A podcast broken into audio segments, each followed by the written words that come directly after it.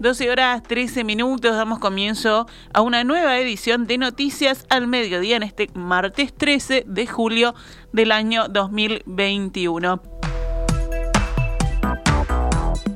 Vamos con las noticias. El senador nacionalista Jorge Gandini afirmó hoy en perspectiva que el oficialismo se equivocó y se confió en que el Frente Amplio no iba a conseguir las firmas necesarias para solicitar el referéndum contra la ley de urgente consideración que debieron estar más presentes dijo. Esta mañana Gandini expresó que le llamó la atención la cantidad de firmas que recolectó la Comisión Pro Referéndum, cerca de unas 800.000, pero que él siempre afirmó que era posible y que respeta mucho el trabajo de la militancia. Asimismo, el senador dijo que dejaron el campo libre y que la decisión de no debatir fue un camino que no tuvo resultado porque tendrían que haber informado más y explicar lo que pasaría si se derogara.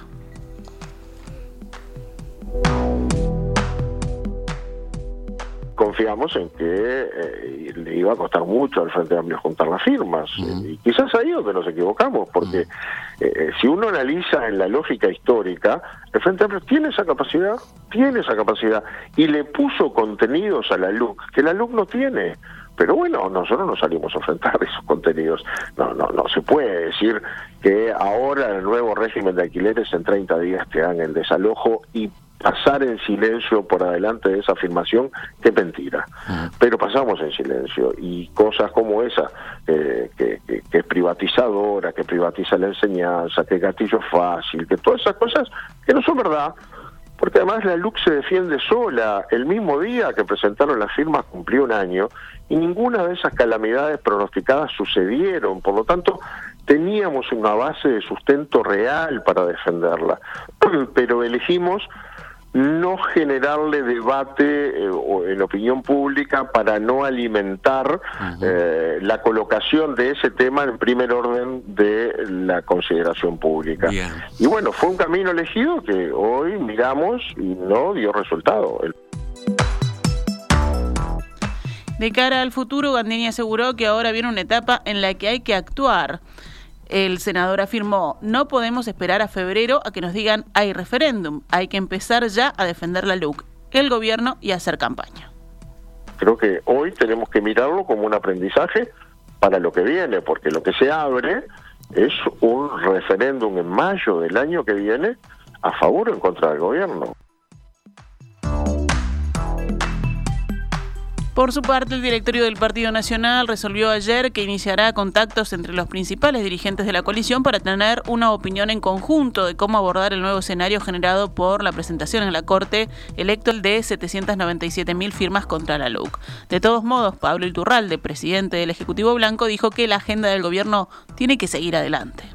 Nosotros vamos a seguir trabajando con normalidad, con toda la agenda de los temas que tiene el gobierno y vamos a ir discutiendo a medida que vayan apareciendo los temas. No es excluyente ni paralizante de la actividad del partido lo que se vaya a hacer en torno a esto. Además, nos parece que este tema tampoco puede ser un tema del Partido Nacional. Esto es un tema, la ley de urgente consideración es una ley de urgente consideración de la coalición de gobierno, donde incidieron todos los partidos políticos y por tanto hemos estado dialogando con los principales dirigentes de todos los partidos políticos para que eh, tengamos también una opinión en conjunto de cómo abordar este tema el Comité Ejecutivo del Partido Colorado comunicó ayer que se declara desde ya en campaña contra el retroceso nacional que significaría el referéndum propuesto por el Frente Amplio y el pit en contra de 135 artículos de la Ley de Urgente Consideración. Los colorados afirman que derogar el capítulo de seguridad significaría desarmar nuevamente a la policía y retornar a los tiempos de Bonomi, de Eduardo Bonomi, del mismo modo que volver a los consejos de las ramas en el Codicen, es devolverles el poder a organizaciones como la Federación Nacional de Profesores de Educación Secundaria, hoy desnudada en su burocratismo abusivo e ilegal, expresa la declaración del Partido Colorado. El presidente Luis Lacalle Pou se refirió ayer en rueda de prensa a la ley de urgente consideración como una buena ley que ya está dando resultados. La LUC es un instrumento para nosotros importante y de cambio positivo, pero no nos vamos a enfrascar solo en un debate. Vamos a debatir y discutir si es que hay referéndum, pero el gobierno va a estar haciendo, porque a nosotros nos eligieron para cambiar las cosas. A nosotros, a nosotros nos eligieron para innovar y para dejar todo en la cancha. El Frente Amplio decidió presentar hoy en la Cámara de Senadores la moción de interpelación al ministro de Transporte y Obras Públicas, José Luis Falero, por el acuerdo que firmó el gobierno con la multinacional belga Gatun-Nací.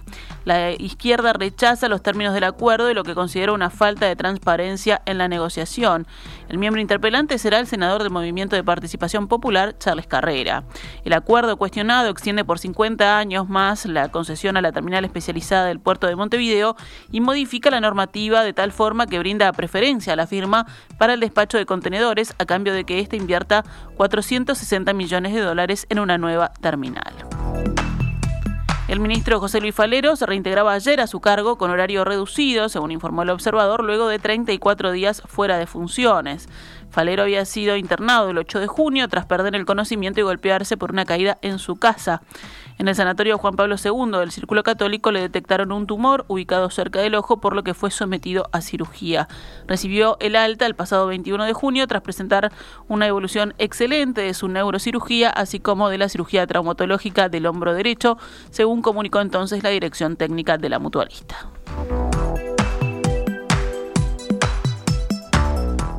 El Ministerio de Trabajo informó ayer que se retoma la operativa normal en la construcción de la planta UPM-2 en Durazno, luego de que la Asamblea de Trabajadores aprobara el preacuerdo alcanzado entre las partes que puso fin a un paro que se extendió por dos semanas. Tras la negociación, la empresa tercerizada retomó a dos trabajadores que habían sido sacados de la obra y el mando medio, a quien el sindicato cuestionaba por acoso laboral, quedará fuera de funciones hasta el 31 de julio. Esta mañana, en diálogo con En Perspectiva, el director nacional de Trabajo, Federico Daverede, aseguró que es necesario analizar entre todas las partes por qué este conflicto escaló a esta magnitud y que es importante reforzar las líneas de negociación entre las empresas y sus empleados para que estos conflictos no se generalicen. El mecanismo, no, no, no hay otro en este caso que, que la negociación. Y cuando hablo de mecanismos, hablo de mecanismos en torno para resolver conflictos, no, no el tema de fondo, que es el tema del acoso. El tema del acoso, del acoso laboral corre por vía separada en un expediente que se está sustanciando en la órbita de la Inspección General del Trabajo, que es quien tiene competencia para hacerlo. Pero sí cuando ese, esa denuncia de acoso genera una reacción, que genera un conflicto, esa reacción con ese conflicto es lo donde yo digo que habría que haber puesto más énfasis quizás en una negociación para evitar de, de que ese conflicto escalara a la magnitud que escaló. En la misma línea, Daverede afirmó que si se hubiera hecho un esfuerzo un poco mayor de todas las partes, o sea, de la empresa involucrada y de sus trabajadores, se hubiera resuelto el conflicto, pero como no ocurrió, tuvo que intervenir UPM y el Ministerio en este conflicto que fue escalando. Por último, el director de trabajo mencionó que la solución que se encontró fue que el capataz acusado de acoso laboral sea alejado de su puesto de trabajo durante 15 días, en los que deberá participar de cursos de comunicación y vínculo con los trabajadores hasta que la inspección de trabajo termine de sustanciar el expediente administrativo de esta situación de acoso. Explicó que si se comprueba el hecho, el capataz no va a poder volver a la obra y que, en caso de que se compruebe que no existió acoso, la empresa deberá decidir qué hacer.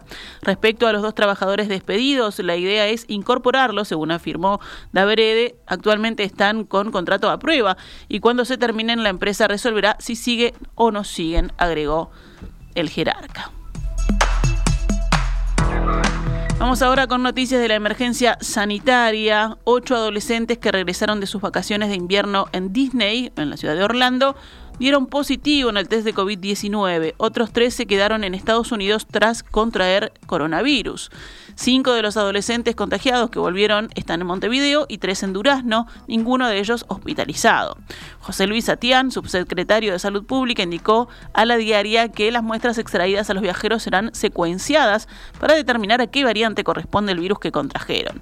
El director departamental de salud de Durazno, Luis Aizaguer, en diálogo con la diaria, indicó que ya enviaron los resultados positivos a Montevideo para determinar si corresponden a la variante Delta, que en Estados Unidos representa más del 50% de los contagios a nivel nacional.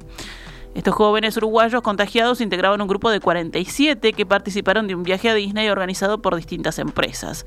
Aizager señaló que, según el relato de los adolescentes, hicieron el viaje con una sola dosis de la vacuna Pfizer.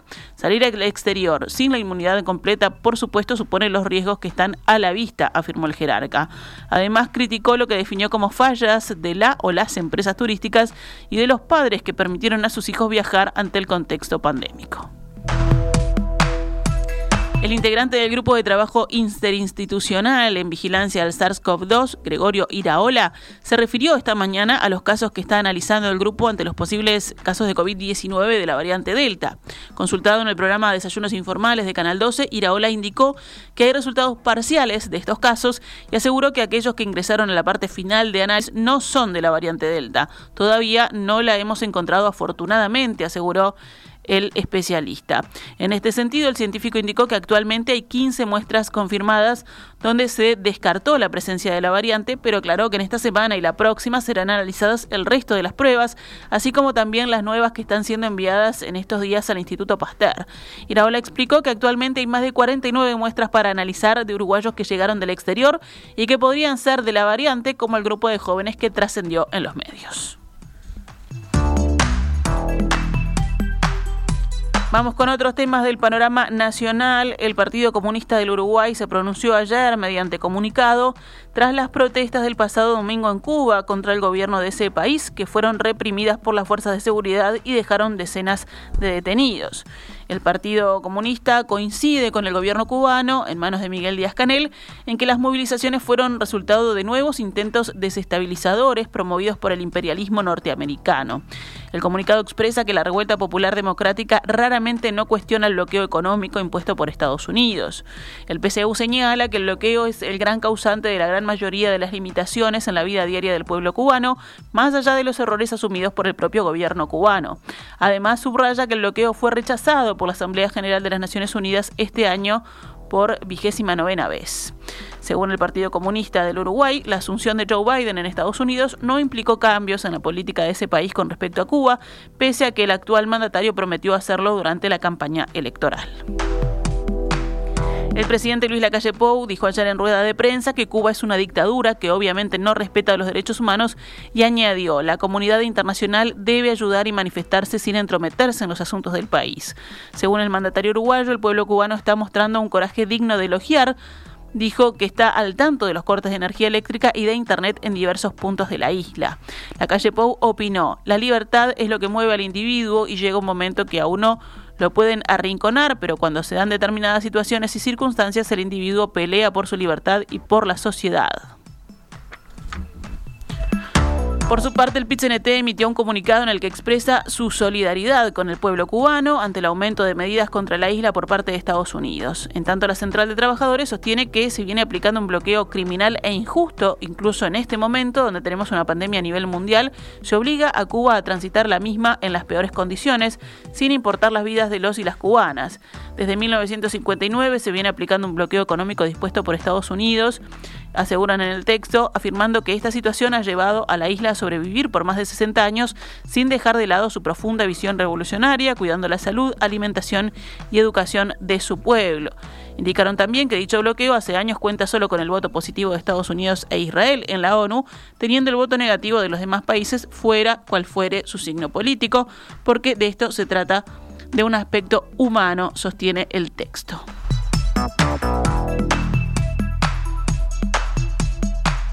La Gran Logia de la Masonería del Uruguay celebró ayer su aniversario número 165 con un acto público en el que presentó un video donde reunió a sus principales figuras e incluyó entre ellas al expresidente Tabaré Vázquez.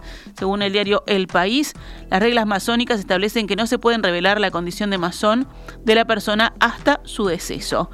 El presidente Luis Lacalle Pou participó de este evento que estuvo encabezado por el gran maestro de la Gran Logia de la Masonería, José Garchitorena, que es además ministro de la Corte Electoral. Garchitorena llamó a evitar que la polarización, derivada en muchos casos de la indignación y la impotencia, termine debilitando la experiencia compartida de ciudadanía y cuestionando las bases de legitimación del sistema democrático, en definitiva atentando contra la convivencia y el espíritu democrático, dijo el gran maestre masón. La producción industrial confirmó en mayo su mejor desempeño en comparación con un año atrás, cuando el sector estuvo fuertemente impactado por la pandemia. Según los datos publicados ayer por el Instituto Nacional de Estadística, la producción fabril aumentó casi 23% respecto a mayo de 2020. Esta mañana, en diálogo con En Perspectiva, el economista Florencia Carriquiri, socia en Exante, habló del sector y dio una mirada más amplia sobre lo que va del año y lo comparó con los niveles prepandemia. Si se comparan las cifras para el acumulado enero-mayo, la industria, tanto si miramos la producción industrial total como este indicador del núcleo industrial, está mostrando aumentos muy fuertes respecto al piso de enero-mayo de 2020, por supuesto, pero está en torno a los niveles de actividad de enero-mayo de, 2019, que no eran particularmente altos en una mirada histórica. Recordemos que, el sector venía, de hecho, en los años previos a la pandemia, en una situación de relativo estancamiento y, tendiendo a caer ya sobre la segunda parte de, de 2019. En el acumulado del año hasta mayo, las horas trabajadas en el sector están más de 10% por debajo de los niveles del mismo periodo de 2019. El índice de personal ocupado acumula un descenso de más de 7% en la misma comparación. Consultada por las perspectivas que se tiene hacia adelante para el sector manufacturero, Carriquiri afirmó que el 2021 va a cerrar con crecimientos significativos en la industria. En particular, estamos viendo mucho dinamismo en estos últimos meses a nivel de algunas ramas agroindustriales importantes que, se están beneficiando de un contexto externo favorable, con una demanda firme y precios muy altos, y eso está evidentemente siendo clave en esta recuperación industrial. Los datos más recientes marcaron algo menos de dinamismo, como decíamos recién, parece, pero de todas maneras nos parece que es bastante probable que, cerremos 2021 entonces con un crecimiento bastante significativo de la industria respecto a 2020. Y para 2022 estamos proyectando una recuperación adicional, quizás más moderada, en la medida en que la demanda externa de, alimentos se mantenga firme, que también esperando que la región vaya recuperando más actividad y permitiendo cierta reactivación de, ramas de inserción eh, regional. Además, si todo sigue según lo planeado, en, el segundo semestre de 2022 va a estar comenzando actividad la nueva planta de, UPM y eso sin duda va a ser también un impulso importante para la producción manufacturera en términos agregados. La ministra de Economía y Finanzas, Azucena Arbeleche, pronunció ayer ante el Parlamento la premisa de invertir donde se necesita y donde la pandemia ha impactado más duramente. La secretaria de Estado presentó en la Comisión de Presupuesto Integrada con Hacienda de la Cámara de Diputados el proyecto de ley de rendición de cuentas. El gobierno prevé, según Arbeleche, que al cierre de 2021 la inversión pública destinada a frenar los efectos económicos y sociales de la emergencia sanitaria llegue a los 1.800 millones de dólares. La ministra informó que el año pasado el Fondo Coronavirus invirtió 727 millones de dólares, equivalente a 1,4% del PBI. De esa cifra, 126 millones salieron de donaciones y transferencias y 19 millones se originaron en el impuesto COVID. De total invertido, 238 millones de dólares fueron a financiar los seguros de desempleo en todas sus modalidades. La ministra destacó la decisión de incrementar el gasto en 50 millones de dólares anuales para financiar desde 2022 programas para la primera infancia y de invertir otros 9 millones para fomentar la creación de empleo entre los jóvenes y los mayores de 45 años. Cerramos el panorama de noticias nacionales con otras noticias, un hombre de 21 años con antecedentes penales robó la caja registradora de un comercio en Ciudad Vieja esta madrugada. El delincuente fue seguido por las cámaras de videovigilancia y detenido. Según informó Montevideo Portal, esta madrugada el hombre ingresó al comercio tras romper la puerta principal del establecimiento ubicado en Buenos Aires y Juan Carlos Gómez. Salió con la caja registradora y se fue a la Plaza Matriz. La policía lo estaba siguiendo a través de las cámaras de videovigilancia y rápidamente una patrulla fue enviada al lugar para su detención, indicó la fuente al medio citado. El delincuente, al notar la presencia policial, se descartó de la caja registradora e intentó escapar por la peatonal Sarandí. Fue detenido en Rincón y Juan Carlos Gómez. Un hombre de 54 años fue condenado en Florida como autor penalmente responsable de un delito de abuso sexual especialmente agravado contra su propia nieta, una niña de 6 años. Según la información proporcionada por la jefatura de policía del departamento, el caso había sido denunciado hace un año por los padres de la víctima. A partir de ese momento comenzaron las acciones policiales y judiciales. La primera medida que se tomó fue la prohibición de acercamiento y contacto del sujeto con la niña y finalmente se arribó al dictamen ya mencionado. Actualizamos a cuánto cotiza el dólar a esta hora en la pizarra del Banco República, 42 pesos con 85 para la compra y 45.05 para la venta.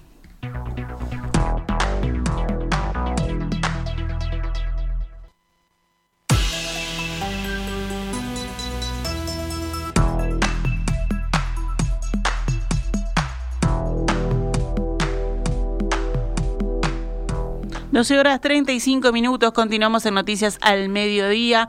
Pasamos ahora al panorama internacional.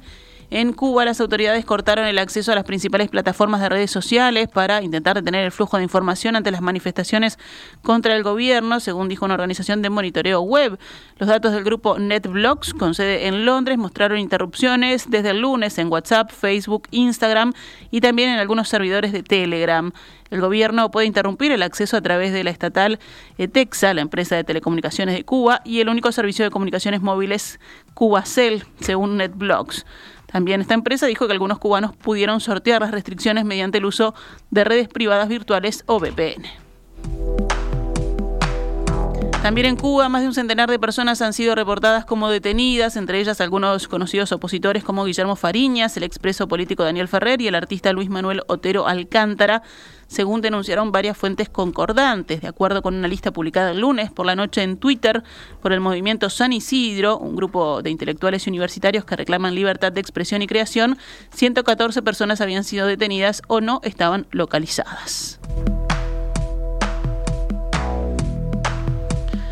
En Kabul, al menos cuatro civiles murieron y cinco resultaron heridos por una explosión en el día de hoy, según informó la policía afgana.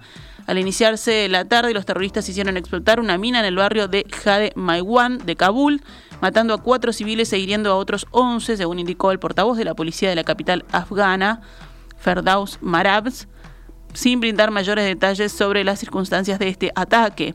El atentado no fue reivindicado inmediatamente, pero el vocero apuntó a los talibanes, destacando que estos en el pasado habían perpetrado este tipo de ataques provocando muertos y heridos entre civiles.